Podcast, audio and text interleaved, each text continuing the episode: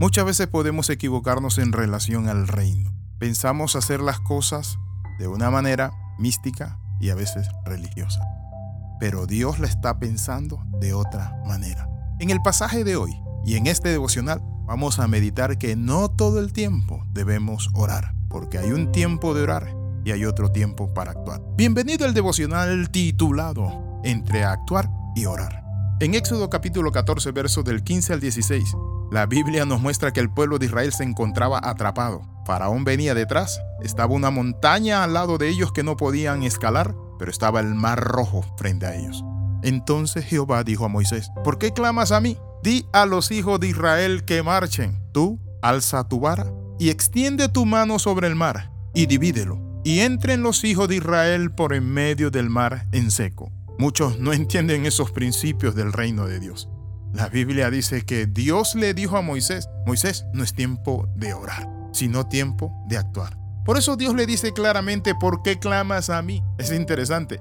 Mientras podemos ver en toda la Biblia que el Señor nos manda, en Jeremías capítulo 33, versículo 3 dice, clama a mí y yo te responderé y te enseñaré cosas grandes y ocultas que tú no conoces. Pero ahora Dios le está diciendo, no clames a mí, Moisés.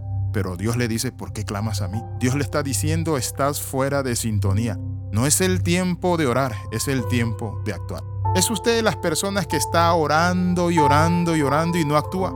Hay personas que quieren emprender, eh, lograr algo y se la pasan solo en la oración. Es importante orar.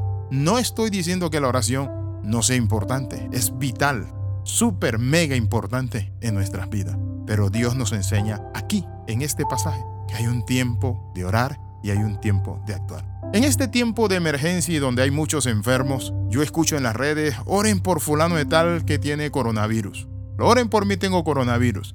Y yo creo que hay que orar, pero también hay que actuar. A Dios orando, le digo, y medicamento dando. Claro que sí. Pero es que eso es incredulidad, eso no es fe. No, no, no, señores. Dios dejó a los médicos y dejó a la ciencia no por el gusto. Ahora vamos a ver algo interesante. Moisés está preocupado porque viene Faraón. La gente está hablando de apedrearlo y Moisés está orando al Señor. Padre, te pido. Y el Señor le dice, Moisés. Y Moisés se queda así como que en silencio y Dios le dice, ¿por qué clamas a mí? Dile al pueblo que marche. Entonces encontramos que habían dos instrucciones claras. Lo primero era, ¿sabes qué, Moisés? Dile al pueblo que marche. Pero ¿por dónde va a marchar? Por las aguas. Cuando ellos pisen las aguas, tú vas a extender tu mano. Y luego, en segundo lugar, Dios le dice, toma la vara en tu mano y divide las aguas a uno y a otro lado. Cuando Faraón se hubo acercado a los hijos de Israel, dice la Biblia, calzaron sus ojos y aquí que los egipcios venían tras ellos, por lo que los hijos de Israel temieron en gran manera y clamaron a Jehová. El fatalismo y la negatividad es una lacra. Es una maldición cuando nosotros comenzamos a ver la circunstancia al enemigo ¿Está usted viendo a sus enemigos, oyendo usted las circunstancias, las malas noticias y está usted allí orando con pánico cuando es tiempo de actuar? Por eso la Biblia nos habla del fatalismo y la negatividad que es condenado por Dios.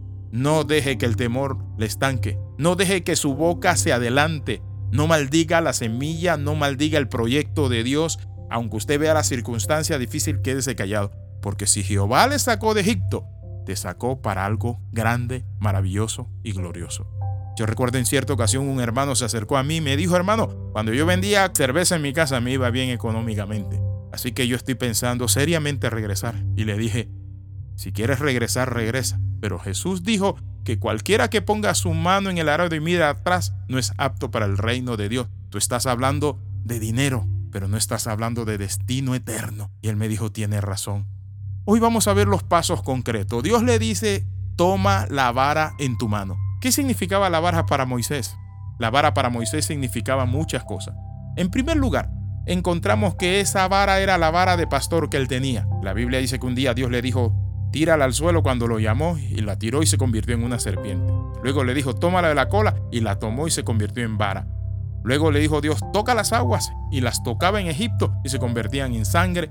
La vara de Dios es el poder que Dios te ha dado para cambiar las circunstancias. Toma la vara, el llamado que Dios te ha dado, la fe que Dios te ha dado, los recursos que Dios te ha dado. Dios libró a su pueblo para que marchara en libertad. Y eso es lo que nosotros tenemos y debemos hacer. Creerle a Dios. Y en lugar muchas veces de estar enfrascado contemplando, debemos actuar. Y en lugar de temblar, debemos caminar. Y en lugar de desear Egipto, debemos cantar del otro lado del mar, diciendo, echó a la mar los carros de Faraón. Quiero invitarlo a orar. No se vuelva atrás. Siga adelante con fe. Dios está con nosotros, porque mayor es el que está en nosotros que el que está en el mundo. Oramos. Padre, en el nombre de Jesús, confiamos y creemos en ti. Te pedimos, Señor, Padre del cielo y de la tierra, que tu gracia nos sustente y usamos la autoridad que nos das para decirle a la circunstancia que nosotros somos más que vencedores. Amén y amén. Escriba al más 502 42 45 60 89.